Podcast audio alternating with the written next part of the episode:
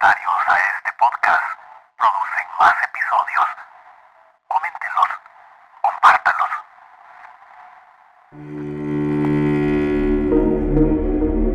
Producciones Poetaria.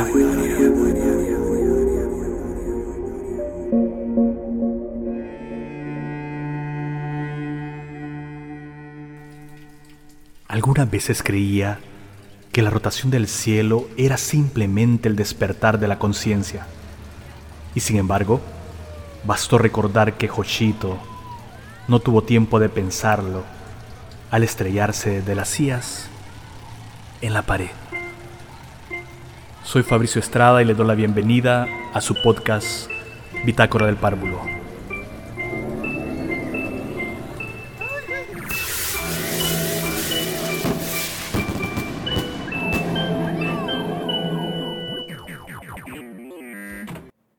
Episodio 114. Entrevista a Fadir Delgado, Colombia.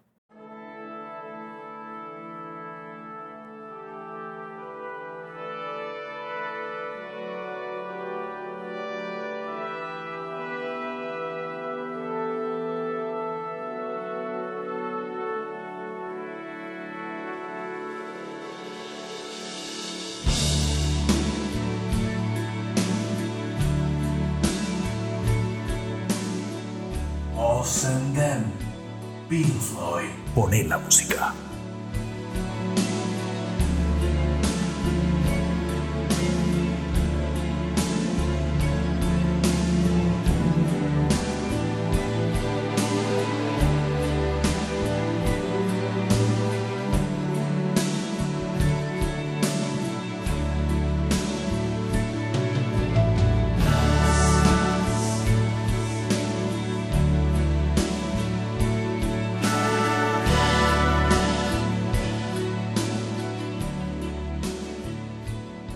Se ha dicho que el estilo es la personalidad del poeta.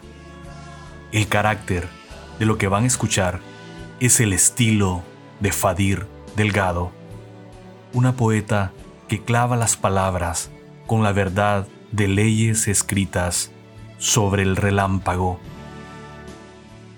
No es la piedra, la ley, ni el soporte en su poesía, es el relámpago. Fadir Delgado, Premio Internacional de Poesía Tiflos de España 2021. Premio de Poesía Universidad Nacional de Costa Rica, Una Palabra 2020, entre otros. Finalista del Premio Internacional de Poesía Fundación Lowe de España 2022 y del Juan Ramón Jiménez de Coral Gables 2022 de Estados Unidos. Obtuvo mención de honor en el Premio Vicente Rodríguez Nietzsche de Puerto Rico 2020. Obtuvo mención de honor en el Premio Vicente Rodríguez Nietzsche de Puerto Rico 2020. Autora de 10 libros, entre ellos El último gesto del pez, Escritura de precipicio ambos en Colombia, Lo que diga está lleno de polvo, Ecuador, Sangre seca en el espejo, Costa Rica y Temperatura exacta del miedo, España. La siguiente entrevista fue realizada en la clausura del Festival Internacional de Poesía en Puerto Rico, duodécima edición.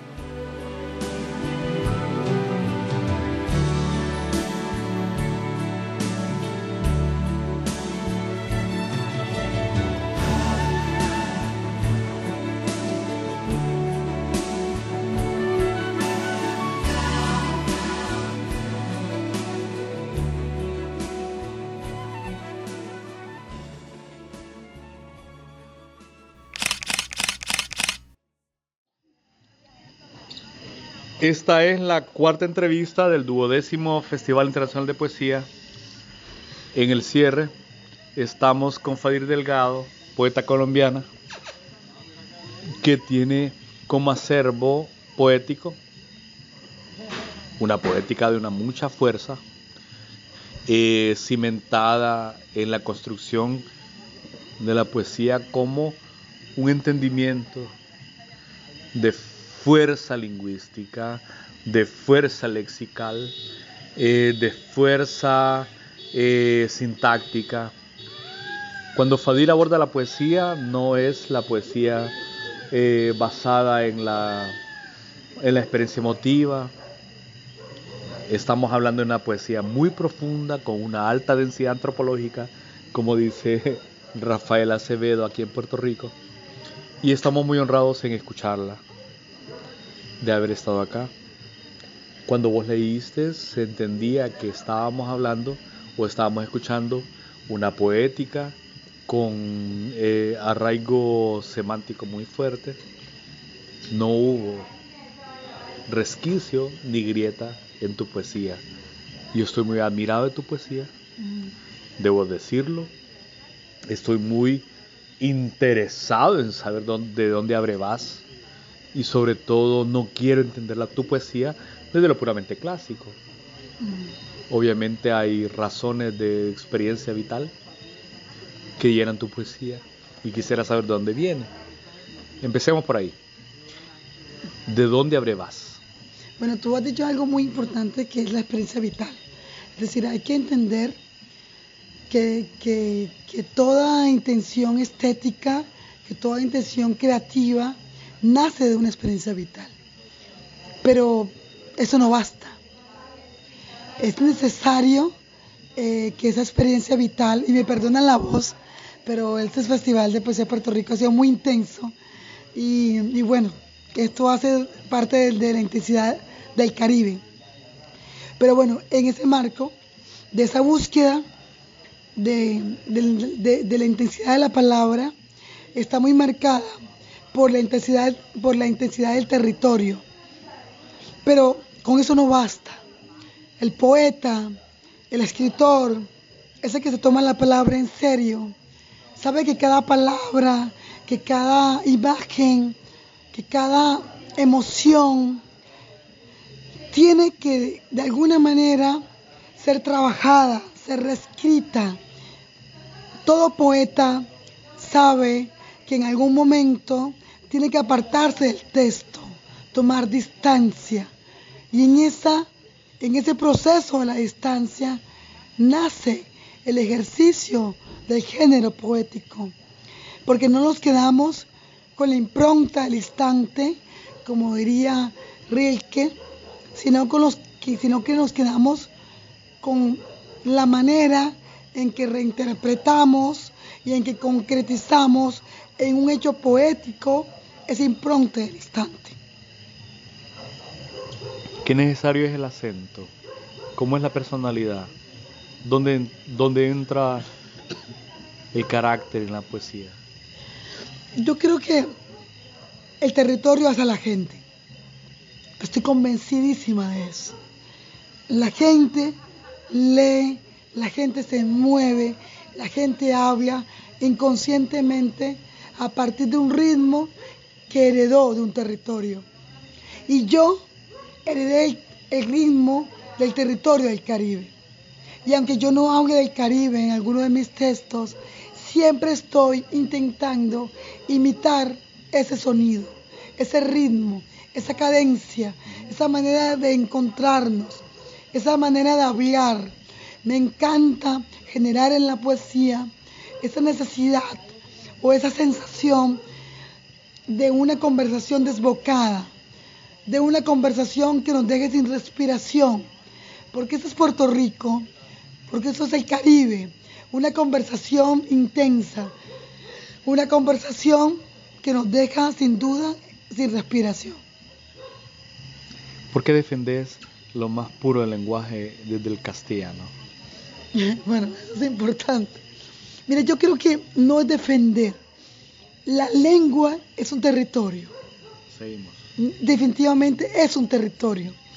La gente tiende a creer que la lengua es un, es un ornamento, es una circunstancia, pero la lengua está cargada de símbolos. Yo no sé quién decía, un poeta, creo que era Rock, este, que decía que el arma es una, eh, que la poesía es un arma cargada de futuro. Por ese lado. Exactamente. Pero la lengua es eso. es un arma cargada no solamente de futuro, de tu pasado. Y si uno no defiende lo único con lo que ha crecido, uno no defiende su, su génesis. Eso no significa que nos cerremos, porque yo como poeta creo en la libertad, creo que podemos redimirnos y la poesía es una manera de libertar el lenguaje, pero no es una libertad sujeta al mercado, no es una libertad sujeta a la alineación. La poesía no nos dice que debemos repetir el lenguaje del poder. Y yo defiendo eso, en no centrarnos en defender el lenguaje del poder. Y la poesía me lo recuerda todo el tiempo. Y yo no quiero defender el lenguaje del poder. Y mientras yo esté viva, voy a defender ese lenguaje que no se escucha, ese lenguaje que no se reconoce. Y no significa que sea mi lengua. Pero en este momento hay un lenguaje del poder que no se limita a la lengua, a un sonido, sino a una manera de estar en el mundo. La poesía me recuerda que yo soy más que eso. Y yo voy a defender eso desde la palabra, de donde sé combatir. En Puerto Rico se combate desde el español. Algo que suele pasar desapercibido en Latinoamérica, que cree que el lenguaje se puede plastificar o crear una relatividad y volver al español. En Puerto Rico no se vuelve al español cada vez que se intenta la relativización con respecto al inglés. En cada vez que se intenta la relativización del inglés, gana el inglés. Pero la mayoría de los poetas escriben en español porque tienden a tener un ancla. Volver sin plasticidad desde el inglés al español y desde sus ritmos y sus cadencias. ¿Cómo has escuchado la poesía puertorriqueña que, que has tenido oportunidad de escuchar acá? Mira, yo, yo, yo sí creo que el bilingüismo es, es una realidad. Puerto Rico lo, lo, lo, digamos que es un territorio que, que, o sea, que demuestra que eso es posible. O no solamente Puerto Rico, la provincia de que lo hace, tiene una lucha con el tema de no desplazar el francés. Pero yo a, ahora que vengo a Puerto Rico, porque tuve la oportunidad de estar en Quebec unos meses por, por una residencia artística y pude evaluar ese fenómeno. Y ahora que vengo a Puerto Rico lo evalúo, eh, digamos que en comparación con, con, con, Quebec, ¿verdad? Pero entiendo que los procesos no son diferentes. Es un reto, ¿verdad? Porque cómo contamos nuestra historia, con qué ruido, con qué sonido. Son dos lenguas. ¿Cómo no, de, desde dónde no, nos ubicamos? Mira, yo lo voy a responder con una solución que me daba un profesor en mi maestría en creación literaria cuando tenemos un conflicto estético y me decía, ese problema es tuyo, no mío. Puerto Rico tiene una complejidad muy fuerte que solo los puertorriqueños son capaces de solventar. Uh -huh. O sea, se mueven en dos patrias que constituyen dos lenguas, en dos lenguajes, no solamente en dos lenguas, en dos lenguajes. Yo quiero que se entienda que el lengua y lenguaje es muy distinto, es muy distinto. Y el lenguaje es mucho más profundo, porque el lenguaje significa una manera de, estar, es una manera de moverse, no una manera de escucharse. Entonces eso a mí me parece muy fuerte y yo creo que los puertorriqueños la tienen muy difícil. Y mi respeto. Y cualquier juzgamiento que yo he tenido antes, digamos que, que lo retiro. Porque claro, yo como desde afuera digo, son unos enajenados, porque no luchan por esto. Pero es que no están lidiando con una lengua, están lidiando con un lenguaje. Y de alguna manera, Fabricio, Honduras, Colombia y el resto de Latinoamérica sigue luchando con un lenguaje. Sí. Para que ese lenguaje no invada nuestra cultura. Pero Puerto Rico la tiene peor. Está luchando con un lenguaje y con una lengua. Entonces, no puedo decir más. Y con instrumentos jurídicos que, Exactamente. La, que, la, que lo obligan. Exactamente. Porque las leyes vienen desde Estados Unidos. y las leyes se entienden desde la hegemonía cultural. Es mucho más complejo. Hay, hay, hay una transversalización que no solamente tiene que ver con la cotidianidad de, de cómo se habla, tiene que ver con la- las leyes que lo obligan y el lenguaje también tiene obligación. Sí, porque en tu país, en Honduras, como el mío, eh, luchar contra este tipo de lenguaje contra, este- esta lengua es una, digamos que es, es una posición contestataria, pero nadie me obliga. De alguna manera, el mercado me está obligando, claro. pero jurídicamente nadie me obliga a, como que ajustarme a eso. Los puertorriqueños y las puertorriqueñas, sí. ¿Qué has escrito hasta el momento? Yo sigo escribiendo muy sanguíneamente. Yo creo que, que la palabra se nos heredó a los poetas como una corriente sanguínea. El día que se nos quite esa palabra, se nos corta la sangre. Cuando Fadir está diciendo esto, está la prueba de lo que escribe y está la prueba de lo que dice y lo que uno siente cuando lee y que escucha.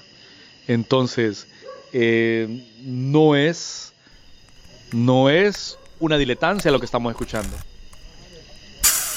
Repito, que escribís. Escribo la pulsación o intento tomarle el, pulso a la respiración en la vida. Eso es lo que intento. Pues obvio, cuando Fadir lee, es inevitable escucharla, es inevitable sentir. Eh, hay una operatividad en, la emoción y en la palabra. Palabra se convierte en emoción. Escribí desde Colombia. Si escribo de- de- desde Colombia, mira, yo, a mí siempre me gusta mucho citar un, un verso de Cavafis.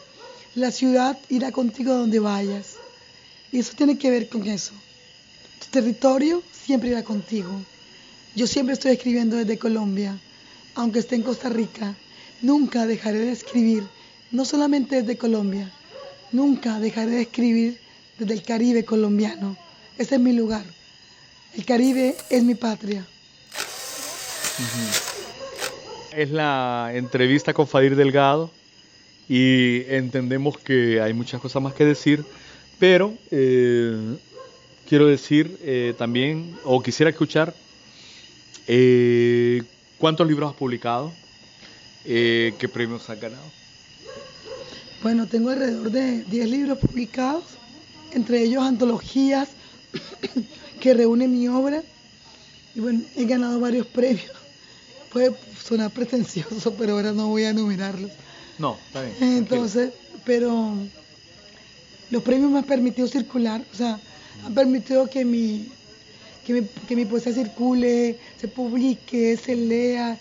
Mira, los narradores siempre se quejan, bueno, yo también tengo, o sea, también escribo cuentos, tengo un premio en cuentos en Colombia, en, en, ese género, pero siempre lo- los narradores se quejan de que es que los es que los poetas viajan mucho, los poetas siempre están en festivales, y yo le digo, para, mira, ustedes no tienen los festivales y este tipo de cosas, pero ustedes tienen las grandes editoriales, las grandes eh, cadenas de prensa, los poetas tienen los festivales. Los festivales es una posibilidad de que la poesía circule. Mucha gente ha comprado mi poesía aquí con la antología que publicó el festival porque me escuchó, porque es la manera en que circula la poesía. Y alguien me dijo que hubo dos poetas que no lograron venir y que esos libros no se han vendido ni del todo. Eso confirma mi teoría. La poesía se vende cuando se escucha al poeta. El poeta se necesita enfrente de su obra, de su obra, el narrador no. Por eso no viaja, el poeta se necesita. ¿Es un espacio escénico el poeta? Yo creo que sí. Yo creo que el poeta confirma que la palabra incluye la plástica, el sonido, lo escénico. La poesía sigue siendo un escenario donde la palabra es la protagonista. Fadir Delgado, Colombia. eh, ha creado una poética de frontalidad, porque así te escucho siempre.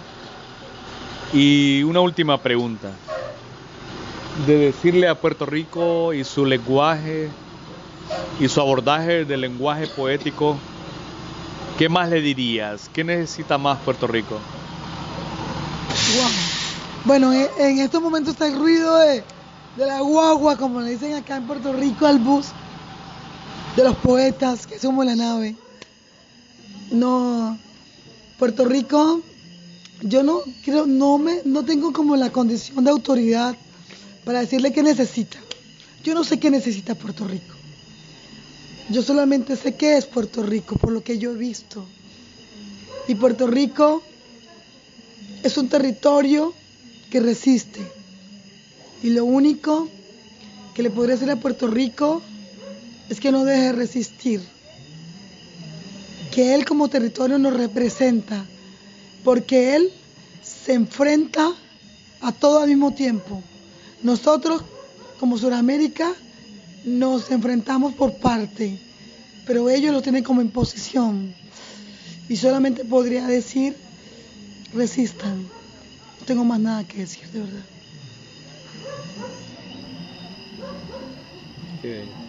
No sé.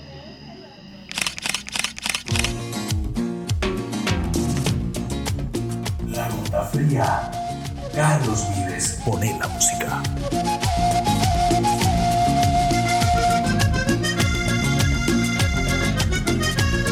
Acordate, moralito, de que el día que estuviste en Urumita y no quisiste hacer parranda y fuiste de mañanita, sería de la misma